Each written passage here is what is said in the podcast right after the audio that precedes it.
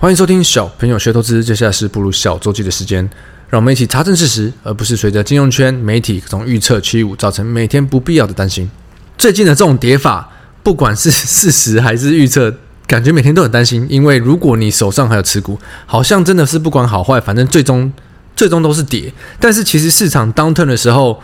呃，回过头来看，呃，或者是以后来看，你会发现这些循环也是真的是一再再重复了，所以。为什么我们一直在说要好好保护自己才是最重要的？那我自己来看，我六月的交易时间也是拉的很少，所以我已经快变成 Netflix 专家了。除了七月要上的这个《怪奇物语》的下半段以外，最近我有个看的特别喜欢的，推荐给大家，一个在讲早期的 FBI 研究这些犯罪心理学的剧，然后它是 True Story，是真实发生的一个，那就在一九七多年有一个 FBI 的。Agent 开始研究了这些呃一系列的杀人犯、杀杀人变态，他们当当时到底在想什么？他们的背景为什么他们会变成这样？并且他们在犯罪的手法上有什么相似之处等等的。那或许我不知道，可能是我对这种事情特别觉得有趣。并且他们是怎么去去理解这件事的？所以我很快就把两季都看完了，那推荐给大家。同时间呢，因为我女朋友她喜欢看的种类跟我很不一样，她很喜欢看这种欧洲系的，不是讲英文的，可能是比利时的啊、西班牙的啊、德国之类。但他又可以同时看很多剧，不像我喜看喜欢一个，我就一定要先把它看完。最近真的是接触了非常非常多的 Netflix 各种的剧哦，有看到我自己特别喜欢的，会再找机会推荐给大家。好，其实我觉得这周真的没有发生太多不一样的事情。不过没关系，我们一样先从原油的价格开始看。原油的价格这周我录音的时候大概一百零五零六左右，这周没什么大变动，大概就是小小跌、小涨小跌。那现在就变成说，原油跌的时候，市场就会说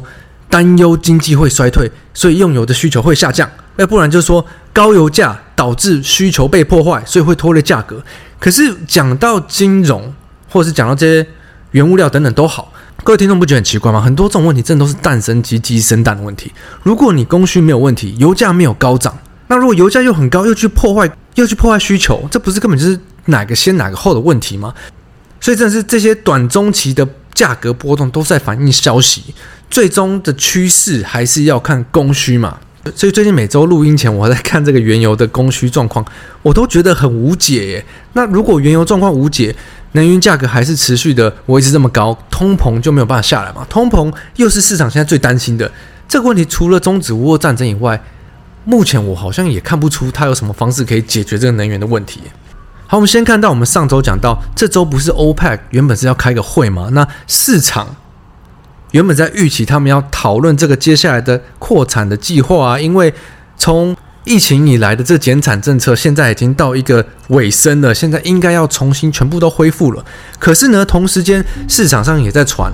欧派的最大两个产国沙乌地阿拉伯。跟 UAE 阿拉伯联合大公国这两个大国的产量其实一直都在落后。就算之前欧派决定要增产，好像四十几增到六十几万桶嘛，但其实原本的四十几万桶他们就一直没有达到了，所以造成整个欧派的生产目标低于市场预期的这个目标。原本大家预期要有些好消息嘛，结果这周的会议决定是没有决定，他们没有做出任何的决定，所以我就会不禁想说。或许他们是根本本来就没有做任何的决定，只是外界在传、在预期、在希望说他们可以在供应上增加一些部分，来趋缓现在这供应端的大问题嘛。到这几周为止，供应端一直有点无解，OPEC 没有办法增加更多的产量。俄罗斯的原油它可能有卖到便宜，卖到中国、印度等等的，可是就是有一个大缺口在那边。那我们再看到欧美的这些汽柴油的价格，造成最大通膨的其中一个大原因嘛？为什么它涨幅比原油本身还快呢？因为石油你炼油以后，它才可以变成平常我们会用到或者是一些交通工具在用到的油嘛。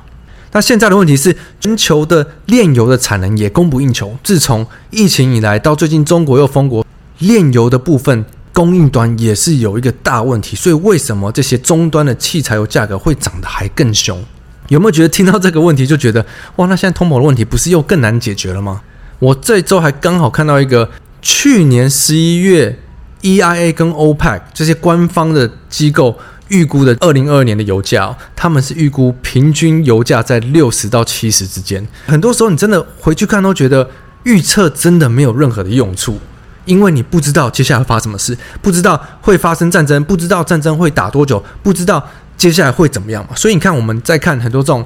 需要解决问题的人，他们永远都会保持着开放的态度，只能说我现在要怎么做，我接下来预期要怎么做。但我要随时去调整，真的不要花太多心思去觉得说谁讲了什么东西又不准，或谁讲了什么东西他没有信守承用。最重要的是他的改变说法的逻辑要让人可以接受。在我们看到欧美这周的指数，大约是跌幅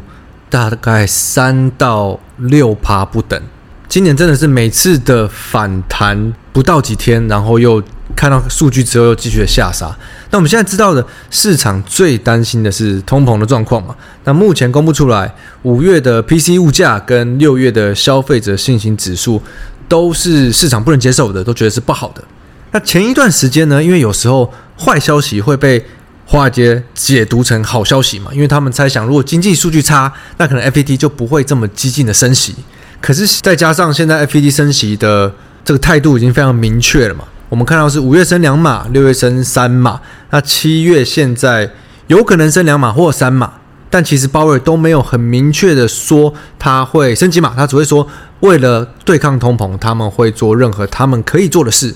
那这个是从之前原本 FED 以为通膨是暂时的，到现在他们觉得通膨的状况真的很严重，所以他们持续去调整他们升息的状态。那我印象中之前我跟华夏布莱执行长录音的时候，他是说。企业可能要升到八码会开始特会比较有感觉，但现在这里很矛盾，因为基本上市场在说，如果今年可以避免经济衰退，那股市的估值现在应该已经跌到差不多合理的。但是如果真的陷入衰退的话，那可能低点还没有到，还会再跌。很多人说的呃几趴几趴之类的。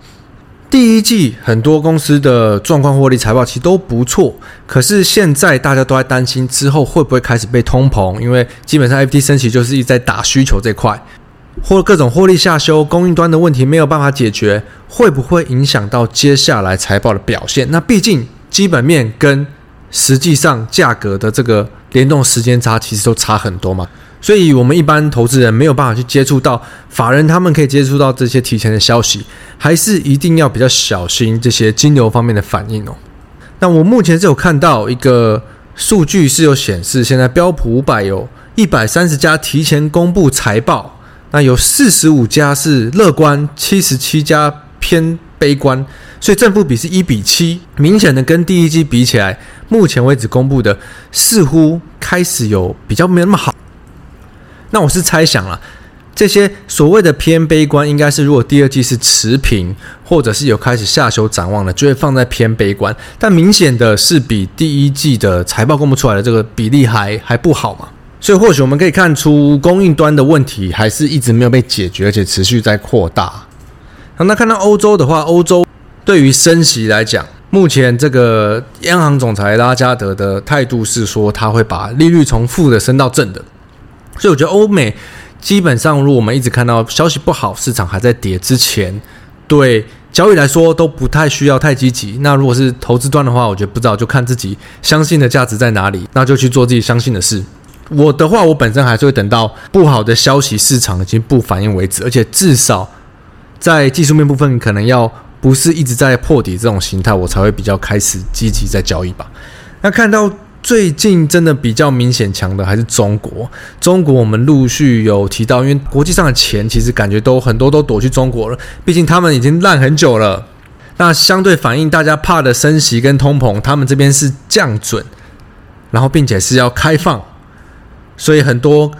金融圈呢就会觉得，诶，他们下半年的业绩会开始变好，所以这个成长率会出来，价值也会开始反应等等的。但毕竟这是比较国际资金钱的做法。如果我们是只投台湾或投美股为主，呃，我觉得就是看看这个钱的流向。最后我们看回台股，加权这周跌了五点七趴，柜买跌六点四趴，感觉是在补跌美美国之前那一段了。但量还是缩的，市场上的玩家越来越少。就像我们上一集 p o c k e t 提到，市场现在玩家就是剩这些人，就算是礼拜五大跌，法人的卖超金额也是相对少了很多。我们看到全指股持续破底，大家认为是好股票还持续被杀嘛？最近投信买超的其实还是很容易一下来就是直接破很多线。唯一比较强势市场有在躲资金在躲的族群，可能就像生技、电讯这种。那成值排行看起来几乎是全军覆没，尤其是一般投资人很喜欢的这种除权息的东西，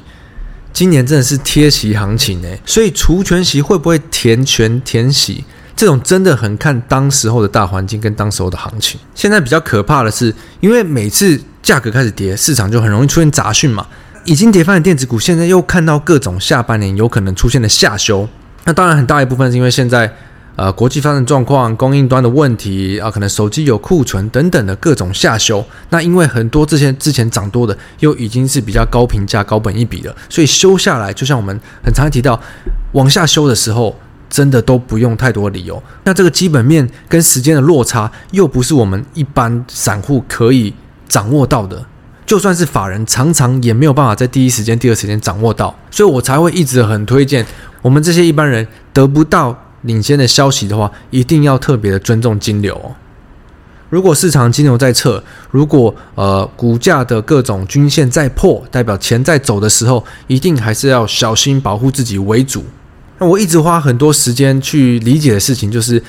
我觉得一般人就像我也是嘛，呃。对买卖买卖要卖的这个举动，真的还是相对难。所以虽然说懂停损的意思，为什么要停损？可是很多人还是卖不掉。原因，我觉得要用不同的思维去想，才可以更让自己做到这件事哦。那我在接下来的一两集 Podcast，先刚刚好先跟大家预告一下好了。下一集大家呃，艾腾会教大家放空的人的逻辑，他会怎么选放空的标的。那不一定要放空，不一定要学放空，但你可以了解这些逻辑怎么想。那跟你在想的是不是一样的？然后另一块就是我想要让大家了解，要怎么样去改变这个呃哪边一定自己要卖的这种思维。那我有用以前在外资经验跟搞懂所谓的价投，到底什么是真的价投，跟大家很容易混乱的交界于交易跟价投投资的中间的这个部分，一定要搞清楚。那就让大家在下几集再自己去听哦。想要很赶回去看《怪奇物语》第四季的下半段了，我们就祝大家 Happy Weekend！我是布鲁，我们下周见，拜拜。